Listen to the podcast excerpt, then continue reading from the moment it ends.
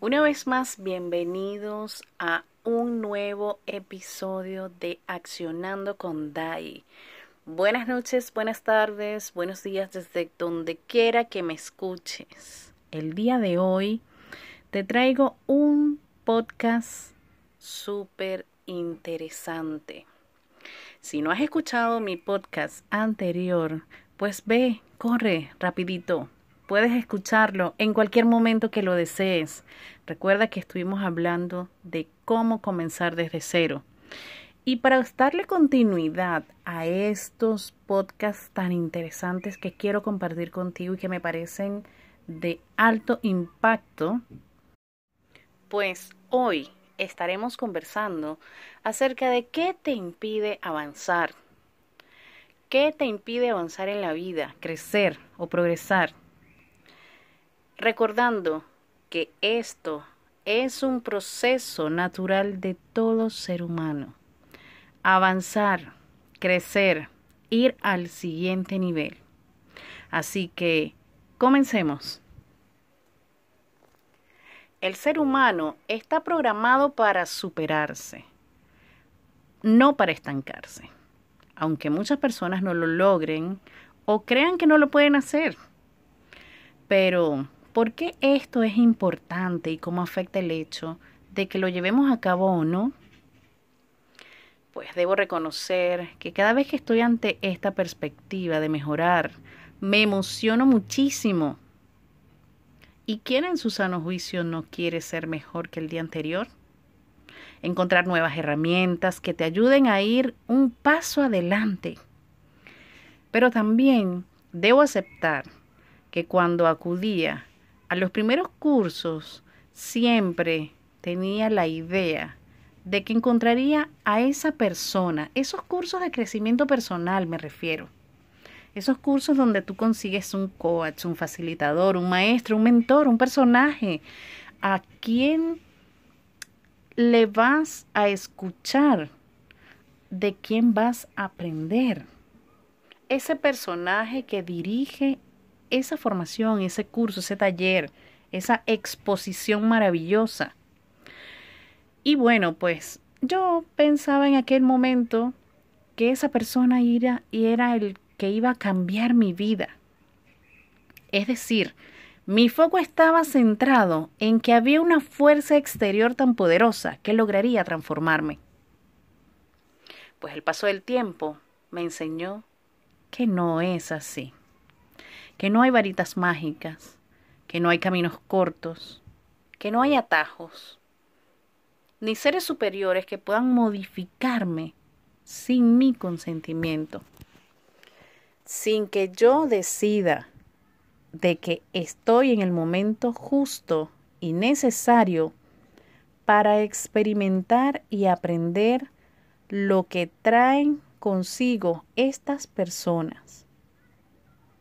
O como diría Jorge Bucay, porque nadie puede saber por ti, nadie puede crecer por ti, nadie puede buscar por ti, nadie puede hacer por ti lo que tú mismo debes hacer. La existencia no admite representantes. Y es real. Para mí eso es real. Cada persona es independiente y tiene que ser consciente de ello y valerse por sí misma. Importantísimo.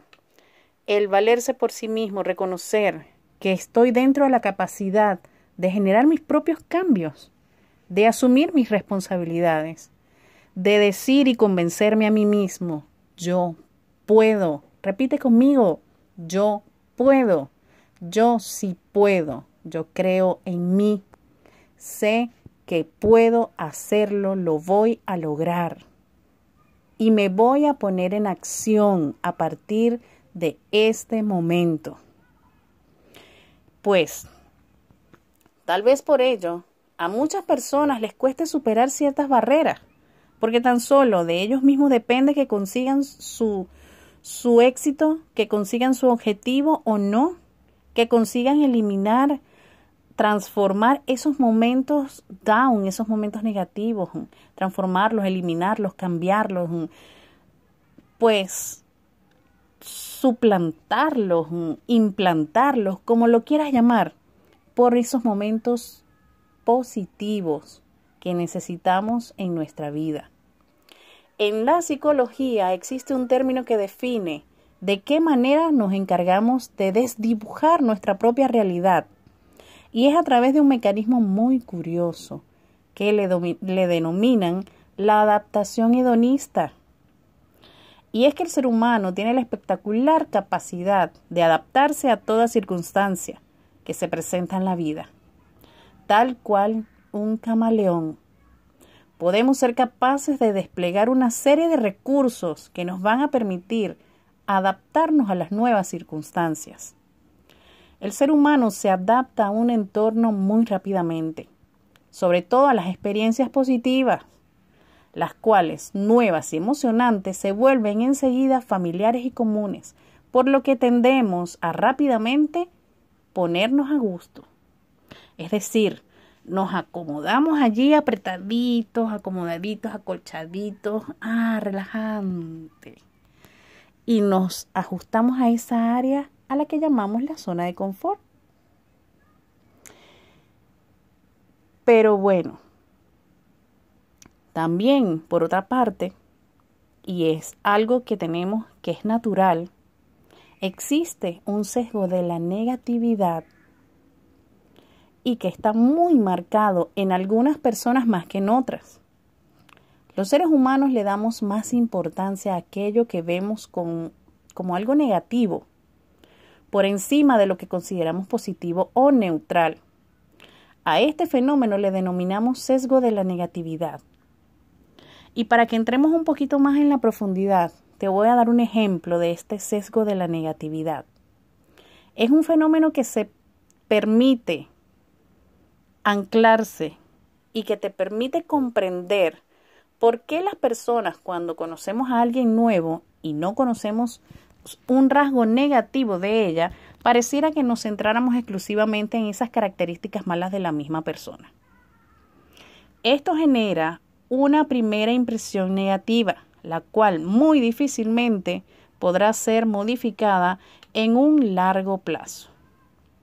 También explica el por qué las personas tendemos a recordar aquellas experiencias en las que ha ocurrido algún tipo de evento traumático o negativo o que no nos ha gustado, por encima de aquellas que han sido más placenteras. Tenemos más presentes los insultos, los malos momentos, que las alabanzas, que las cosas buenas. Reaccionamos más fuertemente a los estímulos negativos que a los positivos y solemos pensar con mayor frecuencia en lo malo que en lo bueno que nos ha pasado. Así es, señores. Esto es algo que vivimos a diario y que lo vivimos todos. Lo podemos experimentar en algún momento. ¿Ok?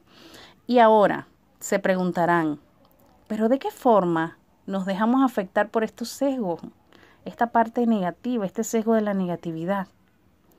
Pues vamos a desglosar un poco acerca de cómo nos afecta este sesgo negativo. Y es de la siguiente manera. Primero, cuando estamos formando la impresión de cualquier persona, de cualquier situación, el sesgo de la negatividad influye de forma significativa a la hora de formar las primeras impresiones de una persona a la que acabamos de conocer. ¿Ok? Algo que tiene unas implicaciones sociales considerables y que de acuerdo a lo que ya hemos venido conversando, la información negativa sobre una persona ejerce un peso mayor a la hora de elaborar un esquema general de la misma y esto genera una impresión que a ellos o que a nosotros o que a muchos nos borra cualquier dato positivo que hayamos podido conocer de la persona. Es más, aunque se conozcan estos positivos momentos o neutrales situaciones o aspectos o características, los negativos acaban prevaleciendo, influyendo en la formación de la impresión, algo que es perfectamente comprensible si se tiene en cuenta que uno de los elementos de este sesgo es el dominio negativo.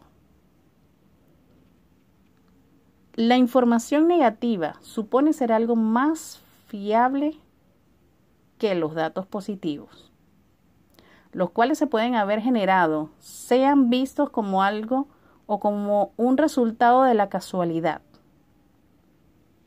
Esto explica en muchas ocasiones paralizantes y se activa el diálogo interno. Modo Maquiavelo.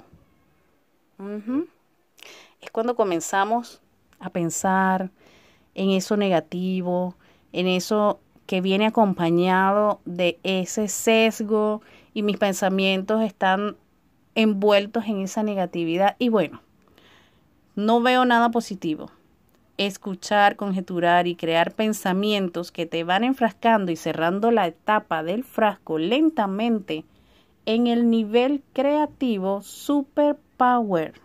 ¿Ok? Se crean esos niveles de negatividad pues en el punto más alto de tu creatividad.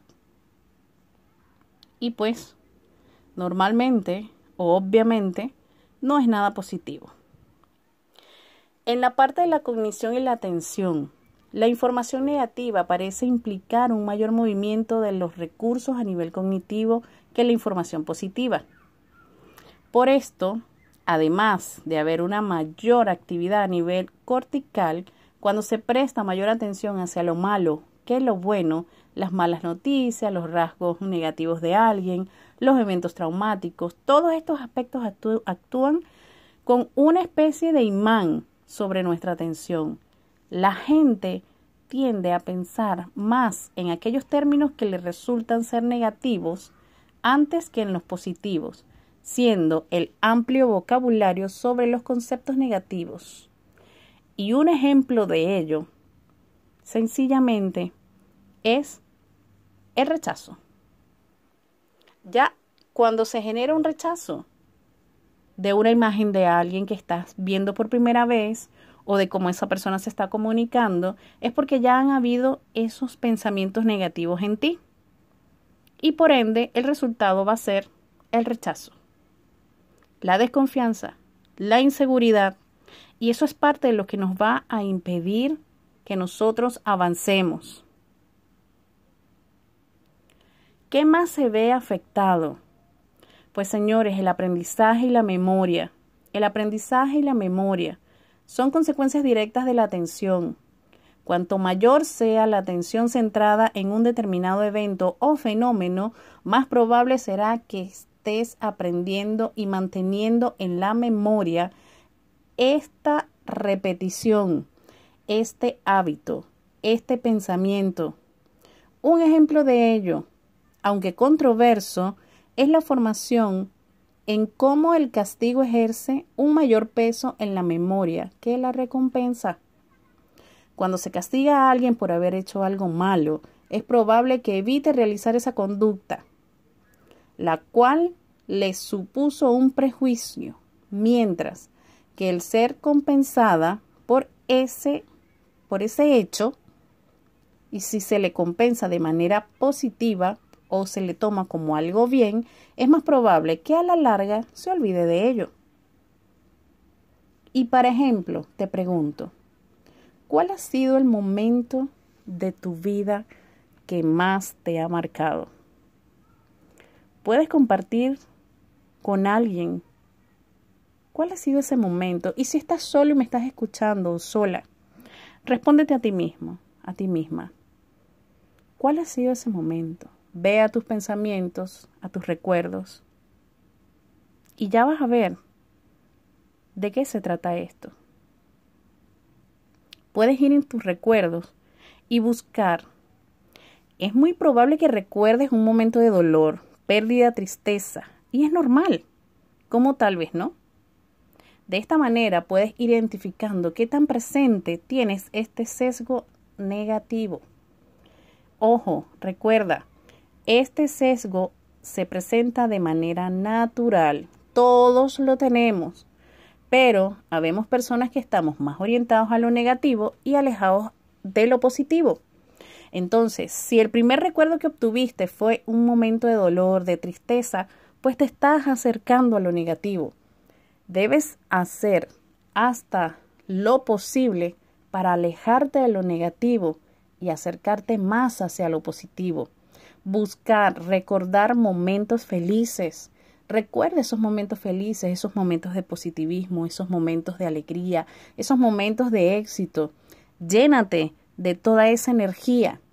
Eso va a ser un impulso para que tú despegues. ¿Qué otra forma nos está afectando ese sesgo negativo? La toma de decisiones. Hay estudios en el sesgo de la negatividad que se ha demostrado que se centra en cómo influye este en la capacidad de la toma de decisiones, especialmente en las situaciones en las que se evita el riesgo o se teme la pérdida. Cuando se presenta una situación en que la persona puede o bien ganar algo o perderlo, los costes potenciales, algo negativo, parecen tener más importancia que las posibles ganancias. Aquí les comentaré una anécdota muy personal y es que me gusta comentarles desde mi propia experiencia.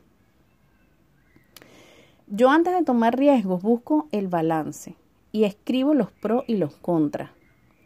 Estos pros y los contras de lo que me estoy planteando en la actualidad, en el aquí en el ahora. Si yo estoy trabajando en un proyecto, si quiero alcanzar algún objetivo, si tengo alguna meta. Más sin embargo, hace tres años tuve la idea de emigrar de mi país de mi país natal en Venezuela. Y créanme, las ganas de salir a explorar otros países eran tan grandes que en aquel momento no me interesé en los riesgos, en los riesgos que podían existir. Fue una decisión radical, planificada para seis meses, de puro accionar para lograr el objetivo. Hace cinco días cumplí tres años en Chile. Conocí un poco de Colombia, conocí un poco de Ecuador, de Perú y mucho he conocido de Chile y aún sigo experimentándolo. Aún me falta por conocer. Si hoy día me preguntas si volvería a hacer este recorrido en bus, pues te digo que no. ah, pues yo me iría manejando. Yo me iría manejando para disfrutar mejor, para disfrutar más el recorrido para poder pararme donde yo quiera, experimentar los países de la mejor manera posible y tener mi propio vehículo donde movilizarme hacia donde yo quisiera. Hacia donde yo quisiera. Entonces, imagínense ustedes que yo hubiese tenido en aquel entonces, hace tres años atrás, el sesgo negativo activado. Activado que estuviera dirigida hacia la parte negativa. ¿Qué hubiese pasado con mi viaje a Chile? ¿Qué hubiese pasado con mis sueños de irme y conocer otro país, de sacar a mi familia de Venezuela? ¿Qué hubiese ocurrido? Ah, ¿verdad que sí? Yo también pensé en eso. Lo pensé después que ya estaba aquí. Y di muchas gracias a Dios, al universo, a las energías, a los santos, al cielo, al aire, a la tierra. porque no tuve ese sesgo activo en ese momento de decisión. ¿Por qué? Porque hoy estoy aquí en Chile, celebrando mis tres años en Chile y voy para más, elevando, consiguiendo, transformando, cambiando y generando también que otras personas cambien de la mejor manera posible. Entonces, en este punto, el aprendizaje para poder avanzar y no morir en el pie de lo negativo es lo siguiente. Créetelo. Cree que tus sueños son posibles. Cree en ti. Cree que lograrás si te lo propones. Si no crees que tu proyecto es posible, no te podrás poner en marcha. Querer es poder, cierto, pero creer en tu proyecto es lo que verdaderamente hace que te muevas para lograrlo. es lo que te va a dar fuerza para que puedas resistir ante las dificultades. Otra cosa, hablemos un poco del tiempo. Esto va a ser uno de los síntomas que va a lograr meterte una zancadilla. Y si tú no estás preparado para lograr tus sueños, pues vas a caer. Lograr tus sueños, eso es lo que quieres. Normalmente vas a decir, ah, pero es que no tengo tiempo. Pero si siempre estás ocupado postergando y quejándote, no tienes tiempo para nada. Es porque en realidad tienes miedo a enfrentarte a tus deseos. Esa es la realidad, esa es la verdad. Cada vez que tú dices no tengo tiempo, ahí está el miedo. Ahí está el miedo metiéndote esa zancadilla. Y tú lo estás permitiendo. Cuando tú te escuches, préstate atención, cuando tú te escuches, y lo voy a volver a repetir, escúchate, cuando tú te escuches decirte, no tengo tiempo, detente. Detente, porque allí te están atacando tus miedos. Identifícalo y cambia la palabra. Pues voy a buscar el tiempo para hacerlo. Esa es la palabra. Voy a buscar el tiempo para hacerlo. Repítelo. Otra de las cosas, la falta de confianza. ¿Conoces el cuento de la liebre y la tortuga? La liebre llena de fuerza y energía se jactaba de sus fortalezas y se durmió en los laureles.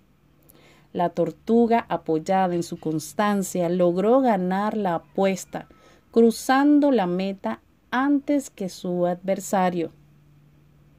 Eso también nos pasa a las personas que nos, nos apoyamos en que somos fuertes y que no advertimos que hay otras cosas que nos pueden ganar, que nos pueden llevar a que nosotros nos confiemos tanto que bajemos el ritmo, que no perseveremos, que no persistamos. Entonces, si eres una liebre, debes mantenerte en movimiento. Debes mantenerte en movimiento, lo repito nuevamente, debes tener perseverancia, persistencia, resistencia hasta lograrlo. Decídete a lograrlo. No importa si ves una tortuga en el camino y creas que esa persona o esa tortuga no lo puede lograr porque va lento. Eso no importa, olvídate de eso. Dale, acciona, llega hasta tu objetivo y luego sí, celébralo. Otra de las cosas que nos puede estar bloqueando también, ¿ok? Y que es necesario identificar para liberar ese espacio de accionar son las actitudes tóxicas.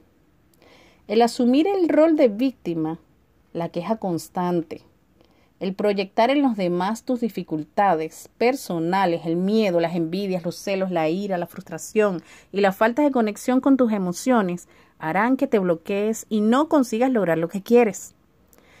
Reconectar, reconectar contigo mismo.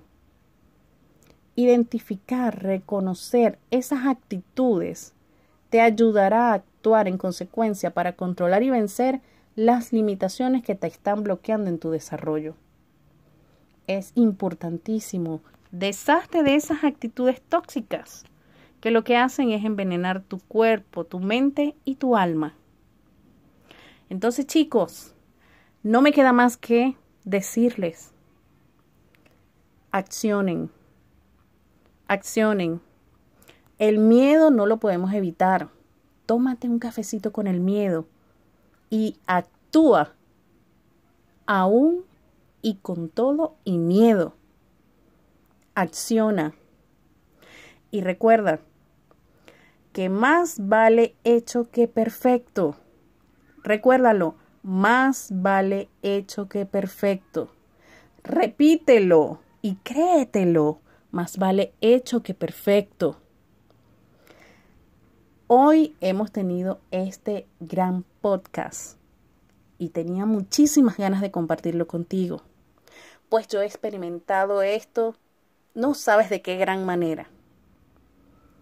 Y como he logrado atravesar todo este camino y lograr a mi, mi objetivo de llegar hasta donde he querido llegar y sigo trabajando en mis objetivos, pues esta es la mejor manera de yo poderlo compartir contigo.